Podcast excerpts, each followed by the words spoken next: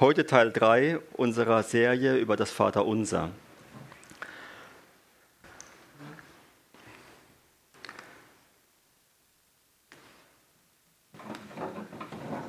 Ich habe jetzt hier das Vaterunser mal eingeblendet nach der Übersetzung ähm, von der Elberfelder, die so ein bisschen anders übersetzt als das, was wir so auswendig immer so sagen. Ähm, unser Vater, der du bist in den Himmeln, geheiligt werde dein Name, dein Reich komme, dein Wille geschehe wie im Himmel, so auch auf Erden.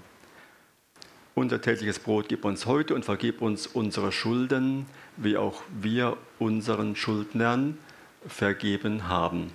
Und führe uns nicht in Versuchung, sondern errette uns von dem Bösen. Und was hier in Klammern steht, das steht eigentlich gar nicht in dem Urtext. Ähm, was wir generell auch immer hinten äh, noch anfügen, äh, denn dein ist das Reich und die Kraft und die Herrlichkeit in Ewigkeit. Ähm, das ist es in Urschriften gar nicht enthalten gewesen, das hat man später hinzugefügt, ähm, weil man wohl gut fand, dass man das nochmal bestätigt, was man damit ausdrückt. Und weil da auch nochmal das Wort ähm, dein vorkommt, dein ist das Reich, werde ich dazu auch noch was sagen, ganz am Schluss. Das ist unser Thema, also heute dein Name, dein Reich, dein Wille. Um das geht's. Ähm, Angefangen haben wir mit dem Andi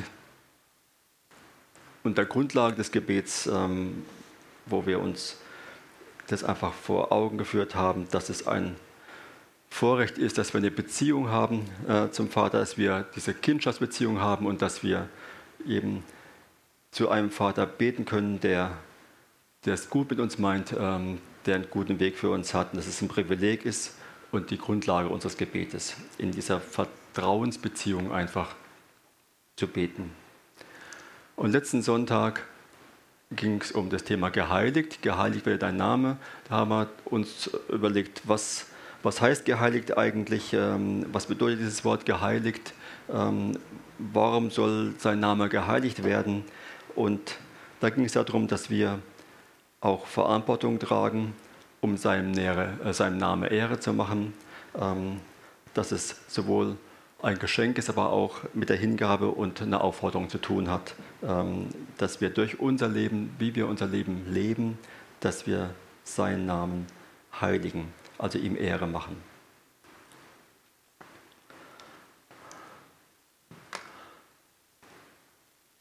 Und an dem Namen möchte ich noch anknüpfen. Ähm, um seines Namens willen. Was, was passiert eigentlich alles um seines Namens willen?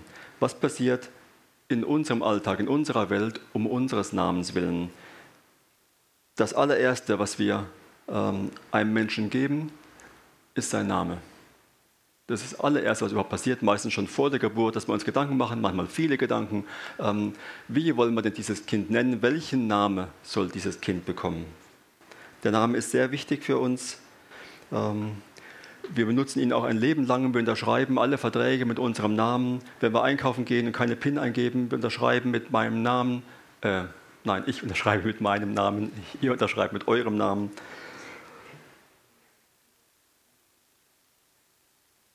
Und wenn es ums Geschäftliche geht, ähm, geht es noch mehr um die Frage, in wessen Namen handle ich denn eigentlich? Ähm, ich arbeite in der Finanzbranche, da muss ich regelmäßig die Menschen identifizieren nach dem Geldwäschegesetz. Ähm, wer ist eigentlich die handelnde Person?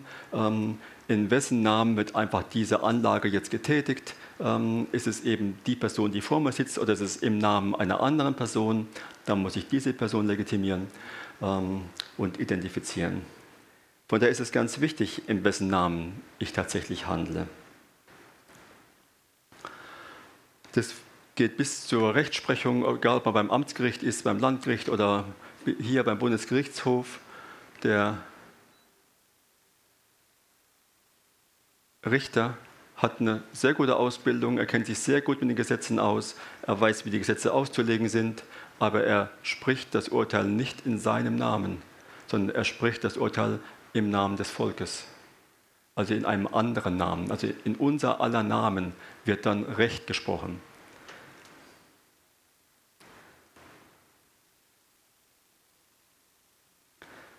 Wir tragen Verantwortung, wie wir unseren Namen einsetzen, wie wir in unserem Namen handeln. Ähm, und auch wenn wir in Gottes Namen handeln, tragen wir auch Verantwortung für seinen Namen.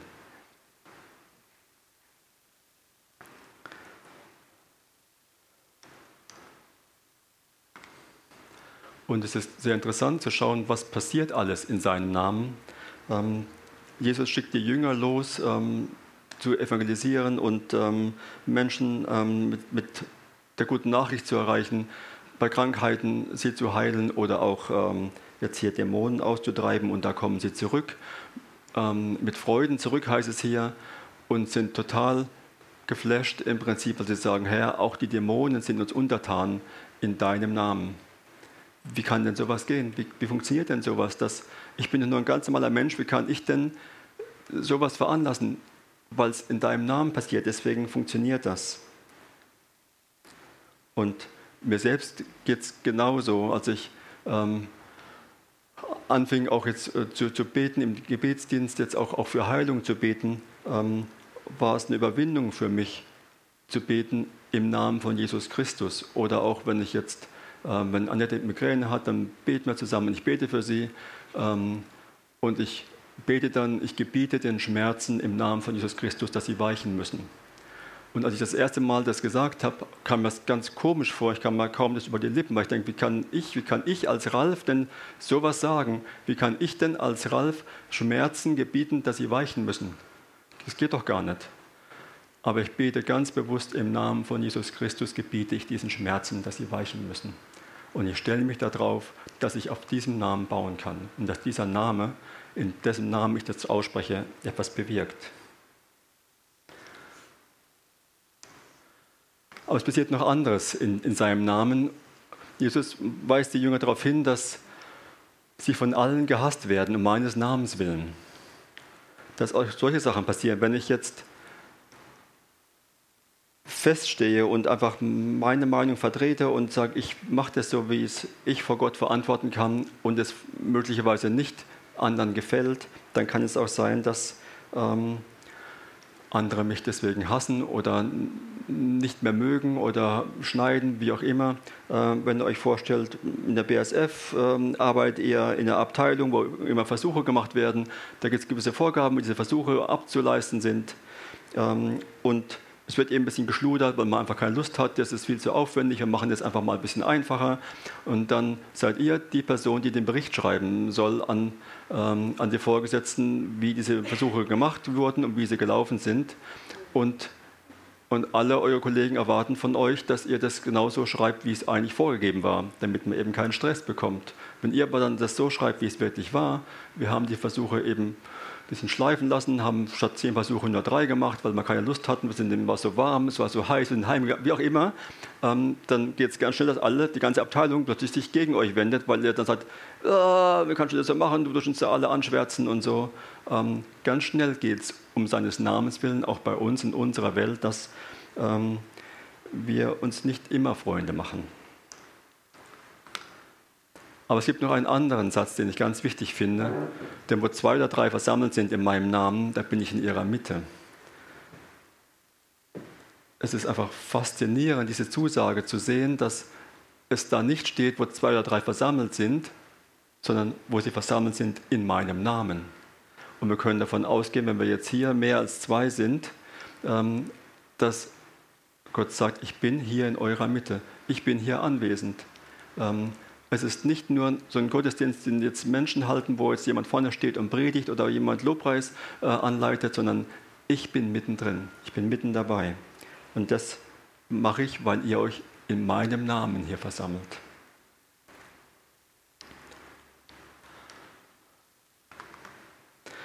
Letzten Sonntag hat Sigrid erklärt, dass ähm, sein Name auf das Volk Israel gelegt wurde und das eine große Bedeutung für das Volk Israel hatte und dass das jetzt weitergeht auch zu uns. Und das sehen wir auch in diesen Versen, wo es auch darum geht, ähm, um seines Namens willen. Ähm, da gibt es einmal, wo jetzt Jesus eine Stelle aus Jesaja zitiert und dann ergänzt er am Schluss, ähm, auf seinen Namen werden die Nationen hoffen. Dass es eben weitergeht, nicht nur das Volk Israel gemeint, sondern alle Nationen der Erde gemeint sind Und im Missionsbefehl kommt das gleiche nochmal, geht hin und macht alle Nationen zu Jüngern und tauft sie auf den Namen des Vaters und des Sohnes und des Heiligen Geistes. Also macht alle Nationen zu Jüngern und tauft sie.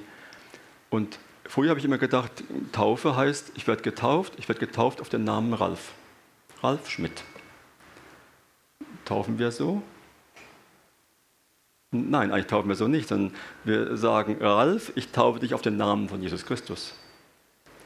So taufen wir. Wir werden getauft auf seinen Namen. Und auf alle Nationen sollen wir seinen Namen legen. Also wenn wir einfach Menschen erreichen mit dem Evangelium, dann geht es darum, seinen Namen auf diese Menschen zu legen.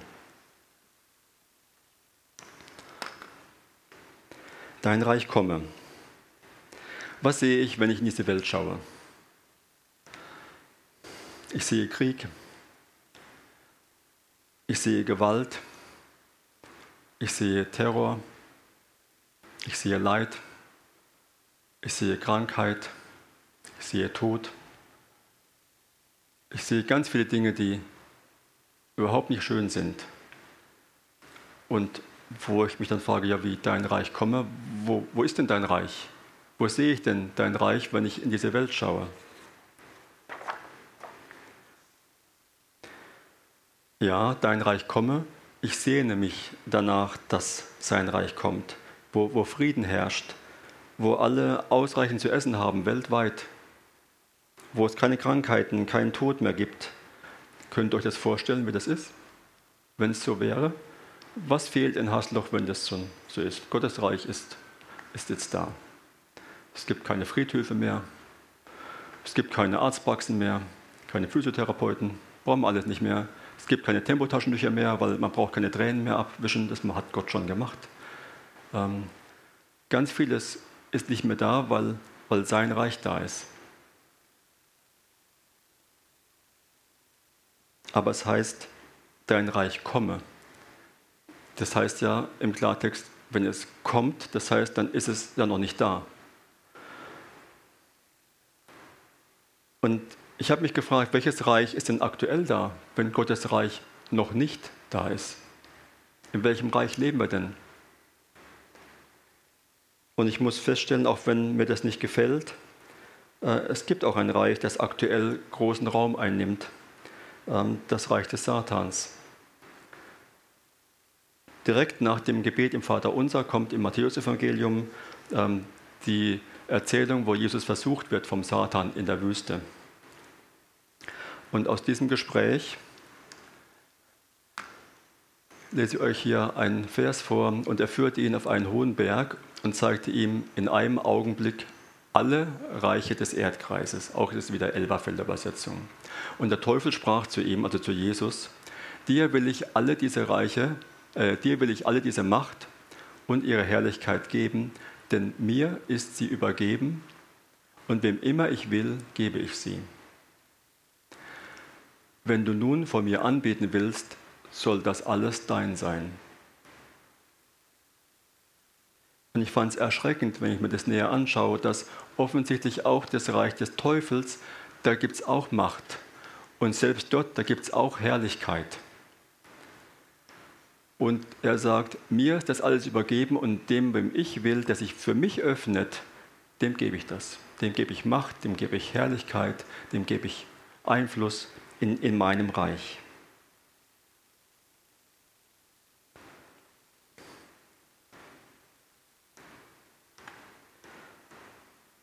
Ich zeige euch jetzt einen kleinen Clip zu diesem Thema. Ganz kurz 47 Sekunden. Wir wollen ja Zeit sparen.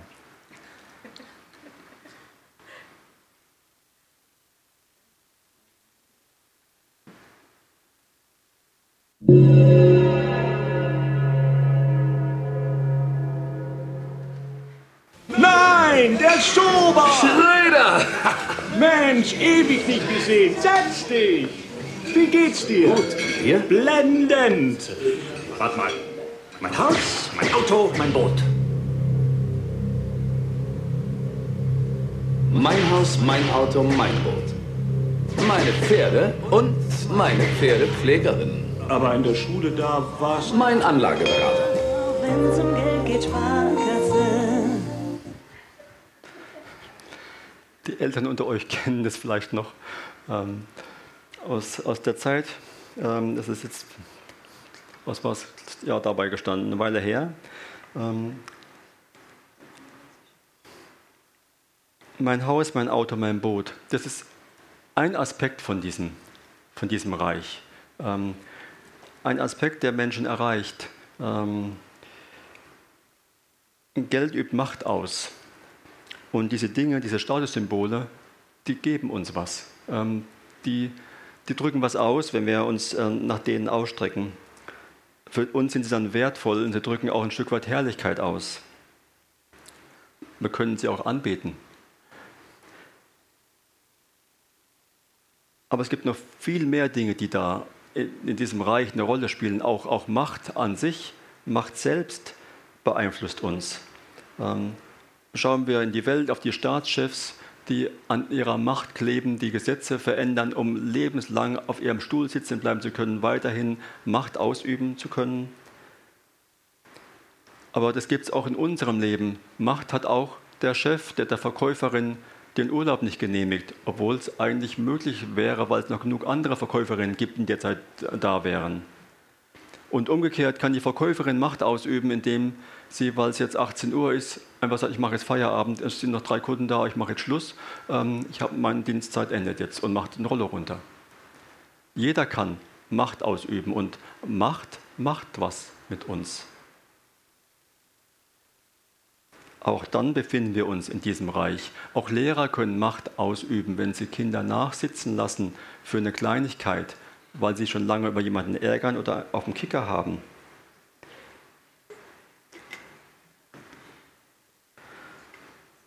Wir brauchen uns nichts vormachen.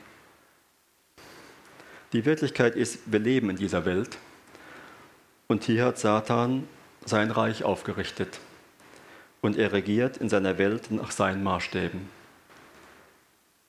Und dann kam aber Jesus in diese Welt und dadurch ändert sich, ändert sich alles.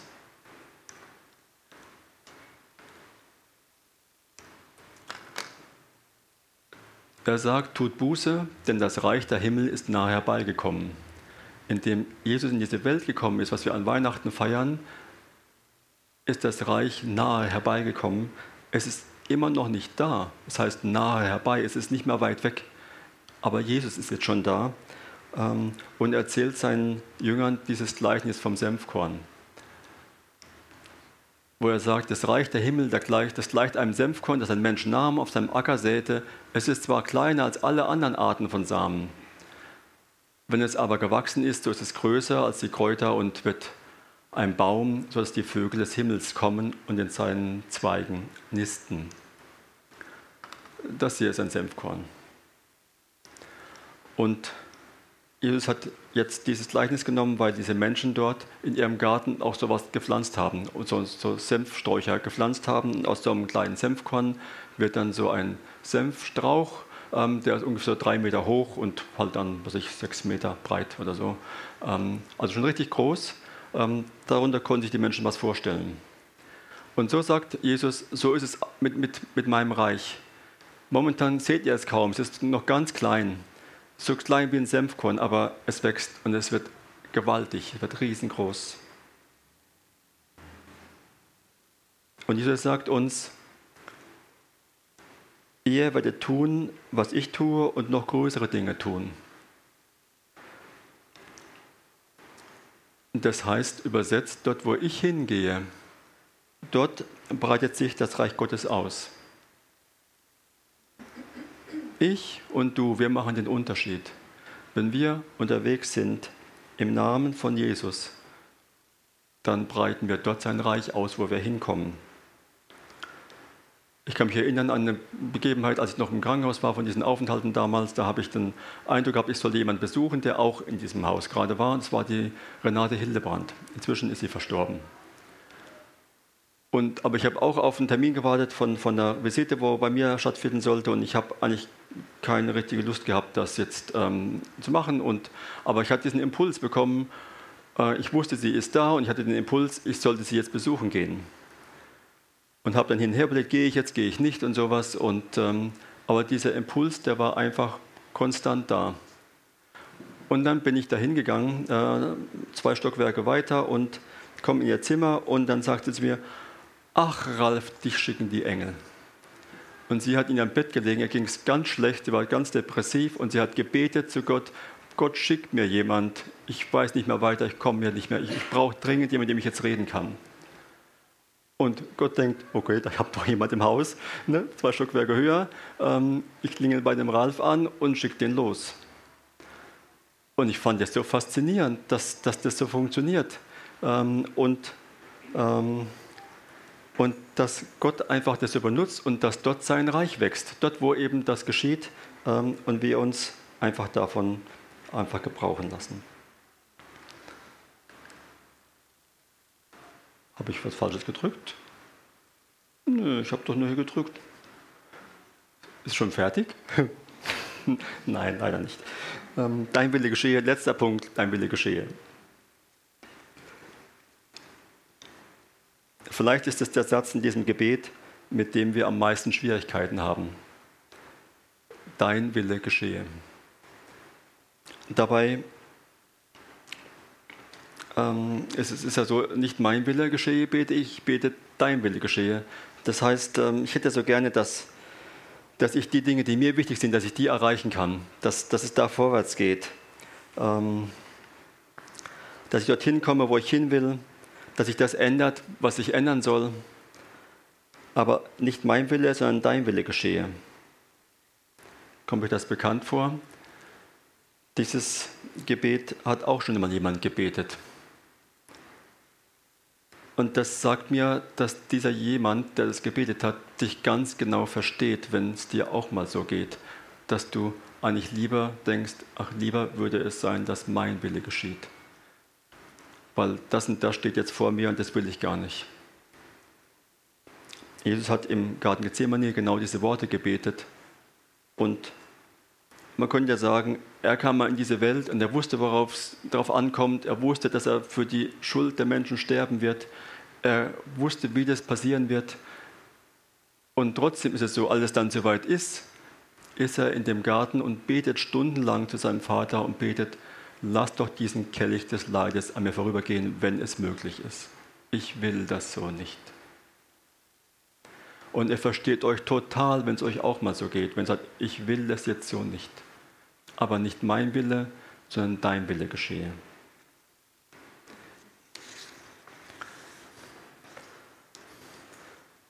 Warum kann Jesus denn das tun? Warum kann er so beten? Heute ist es normal, dass er ich entscheide, wo es lang geht. Ich entscheide, wie ich meine Ziele erreiche. Als Firmeninhaber entscheide ich, wie was gemacht wird. Ähm, ich entscheide einfach alles. Und äh, ich muss niemand fragen und meine Mitarbeiter machen das so, wie ich das will. Dass ähm, wir das so umsetzen, was wir wollen, das ist ganz tief in uns verankert. Ähm, in jedem Menschen ganz tief steckt das drin, fängt im Kindergarten an, eigentlich noch viel früher im Kindergarten. Diejenigen, die kleine Babys haben, wissen, wie sich Babys ihren Willen durchsetzen können, um welchen Knopf sie drücken müssen bei den Eltern, damit es auch funktioniert. Ähm, steckt ganz tief in uns drin und begleitet uns unser ganzes Leben. Und es ist nicht so, dass wir sagen würden, ja, ja, klar, dein Wille geschehe, dein Wille geschehe, genau, das ist mein, mein Ding. Ähm, das zieht sich durch bis zum Schluss, ähm,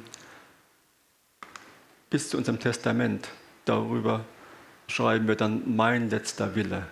Also selbst über unseren Tod hinaus wollen wir noch bestimmen, was mein Wille ist. Und sagen, der kriegt das und der kriegt das und der kriegt nichts. Der hat mich geärgert. Oder wie auch immer. Ne? Also ich sage meinen Kunden, macht ein Testament. Ne? Das will jetzt damit nicht sagen, dass das was Schlechtes ist. Ich will nur damit deutlich machen, dass es selbst bis dahin reicht, dass wir sagen, das, was ich will, das setze ich jetzt um und das, das soll auch noch nach meinem Tod passieren.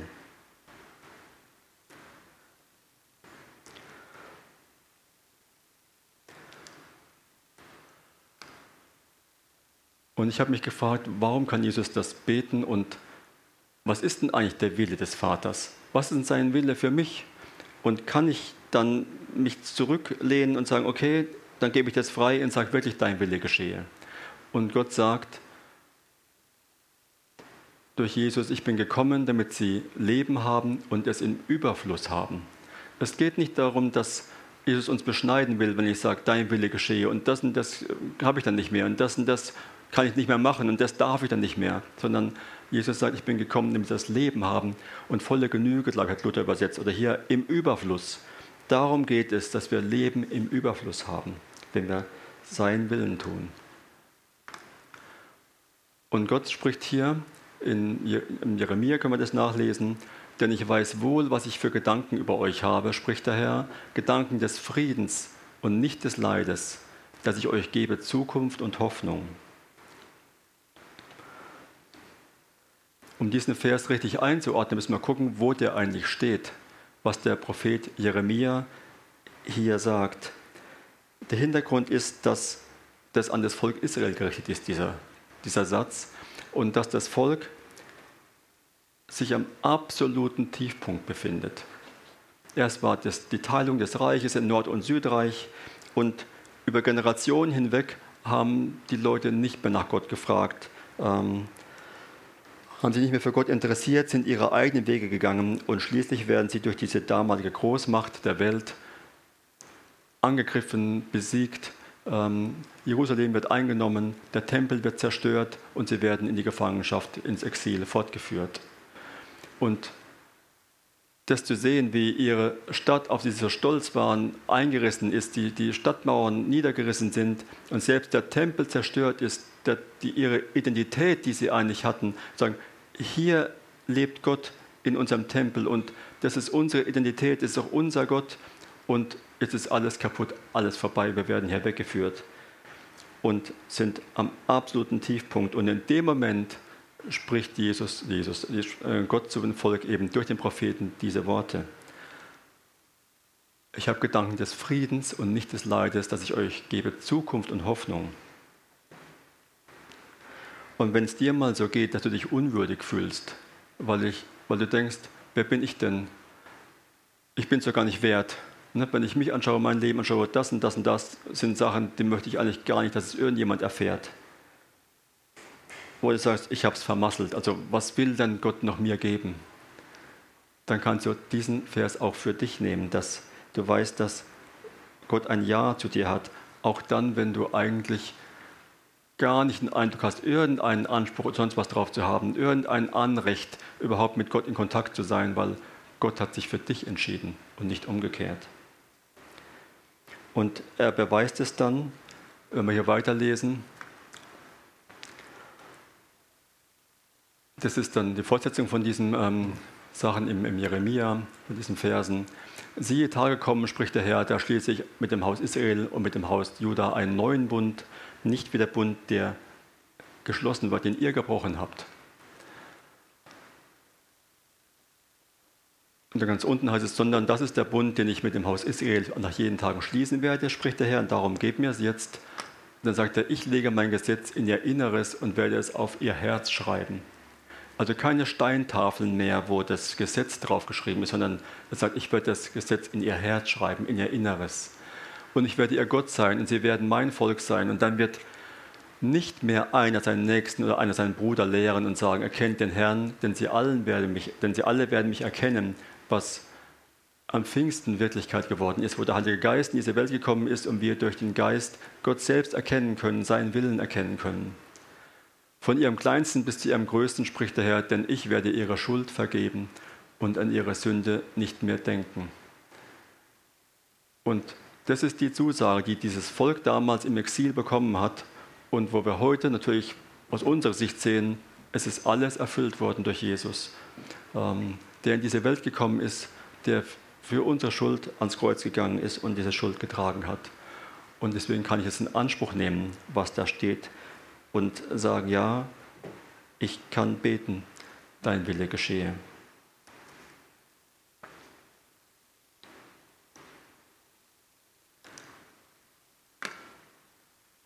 ...29 Minuten, wir kommen jetzt zum Schluss.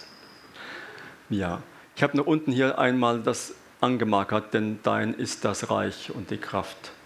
Weil oben heißt es ja, dein Reich komme. Das heißt, dein Reich ist noch gar nicht da. Und unten heißt es plötzlich, denn dein ist das Reich. Wie passt denn das zusammen? Und